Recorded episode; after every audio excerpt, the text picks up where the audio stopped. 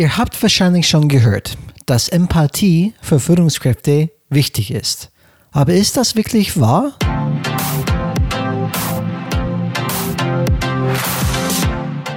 Hallo alle Changemakers draußen, willkommen zu Changes Rad Podcast, wo wir jeden Freitag Impulse und Ideen zum Change Management geben.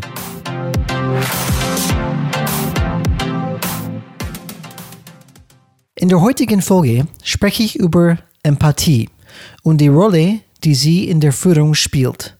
Heute erfährst du, warum Empathie wichtig ist und auch, warum ihre Bedeutung vom Kontext abhängt, in dem du dich befindest. Bevor wir uns in die heutige Folge reinsteigen, möchte ich euch bitten, unseren Podcast auf dem Podcast-Hoster eurer Wahl, zum Beispiel Spotify oder iTunes, mit 5 Sternen zu bewerten, wenn euch gefällt, was ihr hört.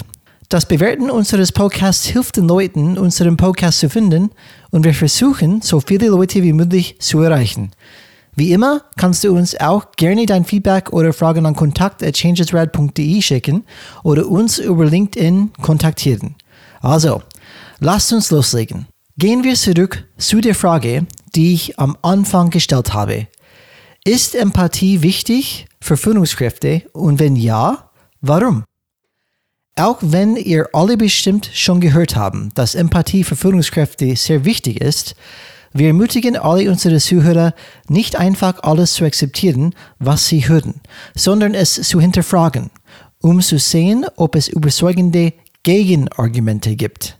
Dadurch bekommst du ein tiefes Verständnis für Themen, das es dir wiederum ermöglicht, dein Verständnis deinen Mitarbeitern, Kollegen und Chefs auf eine gute, durchdachte, klare und hoffentlich nachvollziehbare Weise zu vermitteln, was natürlich die Akzeptanz dessen, was du versuchst zu kommunizieren, erhöht. So, zurück zum Thema Empathie für Führungskräfte. Lass uns mit einer Definition beginnen. Diese Definition habe ich zum Beispiel aus Wikipedia.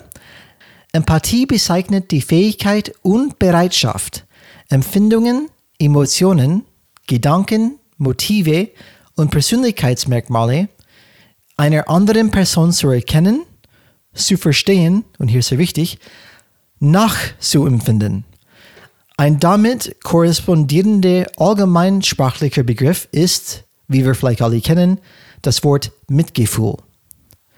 Also, warum könnte das für Führungskräfte wichtig sein? Eine Führungskraft leitet ein Team von Menschen die zusammenarbeiten, um ein bestimmtes Ziel zu erreichen. Oder vielleicht sogar mehrere Ziele. Es gibt bestimmte leitende universelle Prinzipien, die notwendig sind, um dauerhafte, effektive und vertrauensvolle Beziehungen aufzubauen. Wie zum Beispiel Fairness, Ehrlichkeit, Integrität, Respekt, Rücksichtnahme und so weiter. Stell dir vor, wie es wäre, mit jemandem zu arbeiten, der sich entgegengesetzt zu diesen Eigenschaften verhält, die ich gerade beschrieben habe. Zum Beispiel, der ist unfair. Sie ist unehrlich. Der macht nicht, was er sagt, zum Beispiel. Er ist respektlos. Er nimmt keine Rücksicht auf anderen. Stell mal das einfach dann so vor. Ist dir klar, was du da gerade getan hast?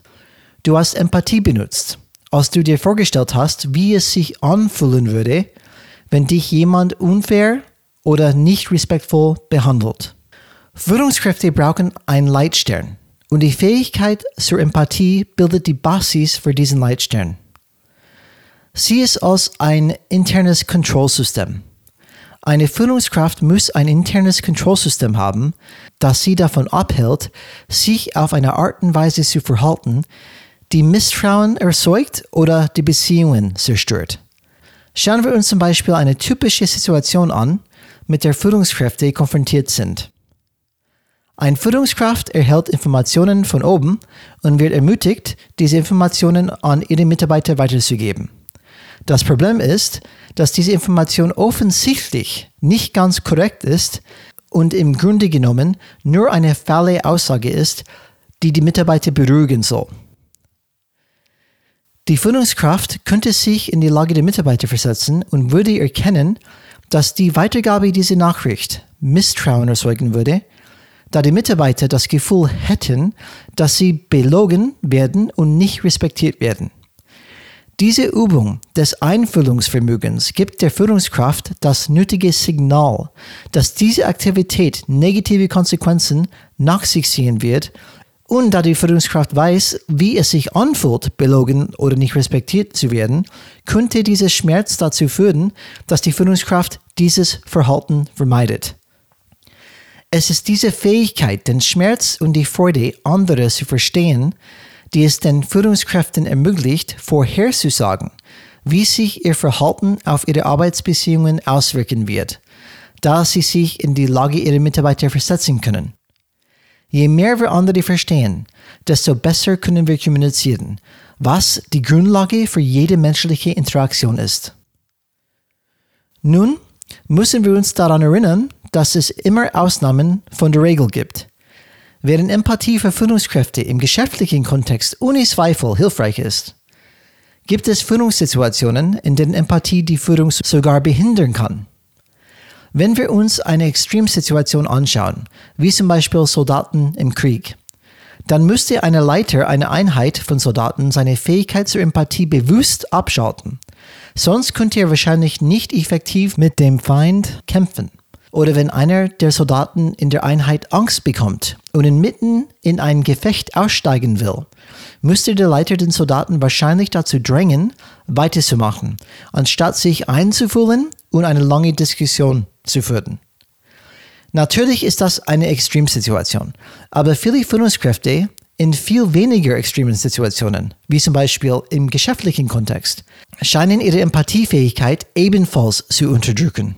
In meiner eigenen Erfahrung spielt Empathie eine große Rolle in der Art und Weise, wie ich führe und signalisiert mir täglich, wie ich vorgehen soll. Das ist mein Leitstern zum Beispiel. Was denkst du? Nutzt du deine Fähigkeit zur Empathie in deiner Führung? Nutzt du sie genug?